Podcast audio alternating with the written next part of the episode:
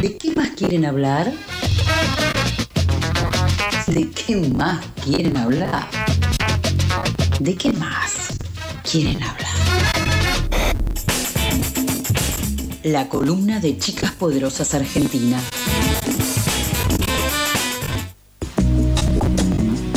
De, más, de qué más quiero hablar, quiero hablar de todo. Y acá para poder acompañarnos y hablar y charlar está Majo, ¿cómo estás?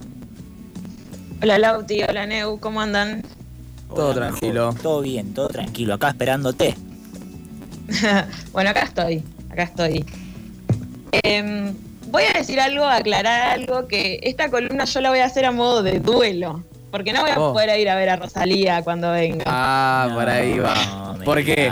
Porque ¿a dónde, ¿Por ¿a dónde vamos a ir? Vamos a ir a ver a Daddy.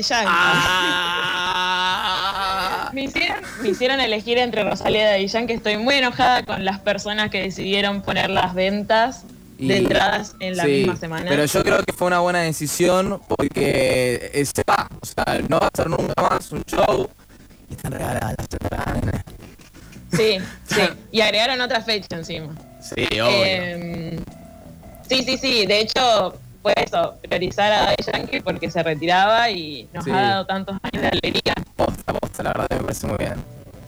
Pero bueno, hoy vamos a hablar de, ya lo dije en contratapa en mi programa dos veces, el mejor disco del año. Uf, uf. Vamos a hablar de Motomami porque tenemos que hablar de Motomami. No sé si ustedes lo han escuchado, si han escuchado a Rosalía alguna vez, qué relación tienen con Rosalía. Eh, Rosalía, eh, no escucho mucho Rosalía, no me cabe tanto. He escuchado temas por arriba, pero no me senté a escuchar el disco. Así, tengo una relación eh, con Rosalía. Pero siempre acá dispuesto a aprender, ¿eh? Retweet a esa respuesta, recién le contaba. No escuché el disco en sí, no me senté a verlo, sí escuché varios temas, incluso acá en pasadas pasamos un par de temas, Sí. si no me equivoco. Sí, sí. Eh, pero escuché varios temas ahí salteados, de casualidad que fui enganchando, pero no me senté todavía, probablemente lo haga igual hoy mismo. Lo que sí he visto, y me fascina, el concepto de Motomami. eh, Fantástico. Es fantástico. Fantástico. El Motomami es fantástico, están los memes. Tengo unos amigos que tienen una persona que, que les da diversiones, digamos. Que estábamos hablando del 420 antes. Bueno, le dicen la Motomami. El otro Hermoso. Fantástico eso. El otro día sí vi, y ya con esto corto y te dejamos arrancar, Majo, eh, una- unos tweets ahí de alguien que se había peleado en moto y que Rosalía les contestó, puede ser, como que no se pelee, Sí. no sé, nada. Risas alrededor. Sí, hermoso. Eh, sí, de hecho fue, fue un impacto tremendo el del disco, me parece. Muchos creo que estaban esperando que Rosalía vuelva a sacar un disco des- desde 2018, después del Mal Querer, que venía largando singles nada más. Y ahora, bueno, tenemos un disco entero. Eh, y mucha gente cuando empezó a escuchar los primeros singles del disco, dijo, "Mm, qué flashó Rosalía, ¿qué está pasando? No sé si me va a gustar, ya flashó cualquiera, le quemaron la cabeza la industria musical, no sé qué. Mm. Yo dije, mi decisión política como persona completamente obsesionada con Rosalía fue eh, no omitir opinión. Dije algunas cosas así por lo a la pasada y me arrepiento. No las voy a repetir acá. Eh, y lo peor de todo es que, lo mejor de todo en realidad, porque amo tener razón, es que tuve razón. Cuando salió el disco fue un boom, todo el mundo enamorado, todo el mundo diciendo, esto es increíble. Y mm, a mí me pasó que mm, cuando lo escuché por primera vez igual fue como, ¿qué es esto? Es un montón, Mm. porque es tiene como un boom muy, muy violento y ella después dice que su intención fue esa porque quería que se note lo que quería decir de una manera violenta y, y firme. Así que, mm, nada, lo escuché varias veces porque yo tengo una teoría de que, no Sí. sé si la inventé yo o qué, pero de que para opinar sobre algo tengo que escucharlo tres veces y después hablar. Totalmente Claramente de es- acuerdo. Para escuchar un disco hay que escucharlo tres veces. El primer, la primera vez es. ¿eh? Eh, más o menos. Después la segunda es. Oh, mira qué bueno eso. Y la tercera es tipo. Ahí es cuando si te gusta, eh, te terminas de enamorar. Estoy, estoy Sí. completamente de acuerdo. Sí, que es básicamente procesarlo. Y eh, bueno, nada, yo lo escuché mil veces. O sea, si vas a mi Spotify te marca que todas las canciones que más escuché este último mes eh, son de Rosalía y de Daddy Yankee. Em, y eh, le seguís encontrando cosas, siempre ahí detalles, qué sé yo. Un paréntesis, Martu Ramírez, en, el- en nuestro programa En Contratapa, que sale los lunes a las 17 horas, Un poquito de chivo no le hace mal a nadie. Sí, eh, en esta mismísima radio aparte. Hizo una columna que habla sobre el lanzamiento de disco, del disco en TikTok y toda la repercusión que tiene eh, la música y la industria musical dentro de la plataforma. Así que venimos con una manija tremenda con este disco y posta que claramente hay mucho que decir. Después no vamos a hablar de, cuestiones técnicas porque no nos da el tiempo y yo de tecnicismos musicales no sé mucho, o sea, todo lo que sé los he oído. Pero hay eh, una entrevista que le hacen a Rosalía y un análisis bien concreto de Motomami que lo pueden encontrar en YouTube, en el canal de Jaime Alteza- Altozano, perdón. Ah, sí. Y aparte ahí a Rosalía se la ve eh, súper emocionada con tipo brillitos en los ojos hablando de su disco y de todo lo que le gustó todo el proceso de hacerlo. Y ya metiéndonos más en el disco, hay que decir que este, este disco viene a romper con todo el estilo que ella venía teniendo y en el que estaba establecido, que es el flamenco. Sí. Ella de hecho estudió flamenco y eh, la tradición flamenca allá de, de- de España eh, la criticó muchísimo cuando, cuando ella saltó a la fama, como no representando realmente lo que era, pero bueno, ella siguió haciendo, lo siguió fusionando con, con otras cosas y bueno, terminó siendo encasillada como una persona que cantaba flamenco.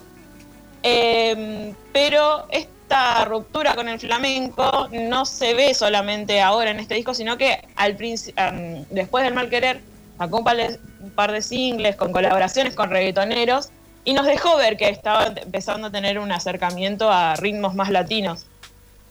Eh, de hecho, el, beat de reggaetón en este, en este disco se puede escuchar todo el tiempo en casi todas las canciones y de hecho mete elementos de reggaetón en canciones que son más tranquis. Eh, pero también hay una gran influencia de la música de ahora y como mucho más eh, experimental. Ella dice que una de las mayores influencias que tiene es Kanye West, Mm. eh, que es un rapero de Estados Unidos. eh, Que pero quiso ser para mí. El, ¿Eh? fa- el famoso que quiso ser presidente y le agarró un brote psicótico. ay sí, Dios, qué, qué persona fantástica. Qué fantástico, qué fantástico que Kanye West. Sí. Y, pero para mí hay influencias muy claras de Arca, que es eh, una productora venezolana, es increíble, búsquenlo, es flasherísimo. Eh, tuvo unas colaboraciones en 2019 eh, y que se nota sobre todo en este impacto que les decía hace un rato del boom de los, de los drums en, eh, en algunos temas y como este sonido mucho más podre y mucho más que no se sabe de dónde viene, la distorsión en los temas y todo eso. Mm. Como que no hay un instrumento eh, claro que vos decís, ah, esto es un piano, ah, esto es un bajo. No, como que es mucho más podri todo. Todo más mezclado, Y- como hecho una masa. Sí. Igual de todas formas, también eh, en la entrevista se dice, es un disco bastante man- minimalista, porque en realidad eh, las canciones se componen de la voz de Rosalía, del beat de la canción y solamente un instrumento más que se le agrega y algunos que otros filtros en la voz para llegar a algún efecto deseado, pero después no mucho más.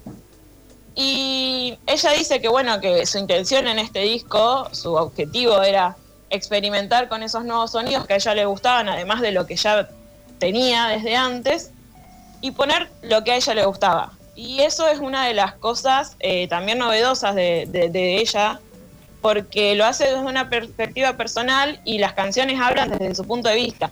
En los discos anteriores, el primero yo no lo recuerdo mucho, lo escuché hace mucho tiempo, pero creo que era mucho más de flamenco tradicional, el mal querer Sí. eh, tuvo un boom.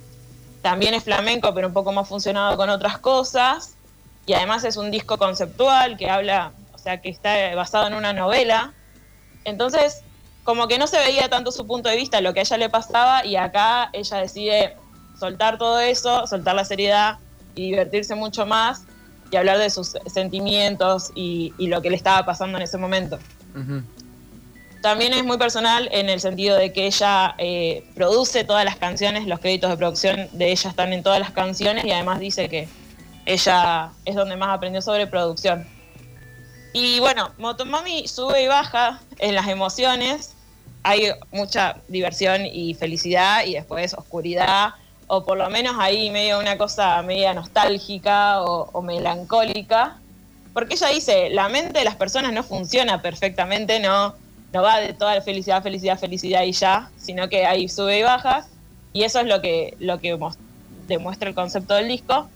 Y también ella quiere que ese disco sea una representación de- del contexto en el que se estaba viviendo. Claramente habla en sus canciones de, de sentimientos por lo que atravesás en medio de la pandemia y del alejamiento de tu familia. Encima ella, en la pandemia eh, estaba en Estados Unidos por, por empezar a producir este disco y se decide quedarse allá y se tiene que quedar dos años completos Dos años allá. completos, claro. Sí, y no puede ir y volver como haría en cualquier otro momento una persona como Rosalía. Eh, y también habla de, bueno, toda la exposición a la que se vio eh, ex- expuesta justamente después de lanzar El Mal Querer, la repercusión y, y, y bueno, que nada, ganó Grammys, como que todo el tiempo estaba en boca de todos. Y bueno, otras referencias más personales a la cultura oriental, que a ella le gusta mucho, el mundo de la moda. En- también como para hablar del contexto, y ya para ir cerrando, eh, ella se amplía a un TikToker que a ella le gustaba, o sea, que ella en TikTok veía mucho un TikToker, qué sé yo, porque cantaba lo que veía, o sea, iba caminando y cantando lo que veía. Y en un momento, en su canción Cute, hace un sampleo a ese TikToker y mete un pedacito de él cantando. Así que también como que muestra el impacto de las redes sociales en nuestra vida en general Claro, está lo cual está buenísimo. Y mm, nada, está muy bueno, hay muchas más cosas para decir, pero hay que ir cerrando. Así que les voy a dejar el, el tema que había elegido para cerrar esta columna, que es con Versace, que es uno de los feats que había tenido con... ¿No? Eh, no, pero acá me dicen eh, que es una experiencia el disco. Que está muy flashero y que lo tengo que escuchar. Eh, me lo están Sí. llegando los mensajes a mí es que, me- que lo han escuchado. Eh, pero te agradezco mucho, Majo. Y la verdad te digo, posta, posta, salgo de acá y me voy a poner el disco porque ya hay memes. Hay videos, hay de todo, menos... O sea, menos escuchar el disco. Hice todo menos escuchar el disco. Así que cuando salga de acá, lo primero que hago es escuchar el disco. Muchísimas gracias por pasar y, y enseñarnos estas cositas. De nada, vayan a escuchar Motomami, sean felices. Nos vemos la semana que viene. felices.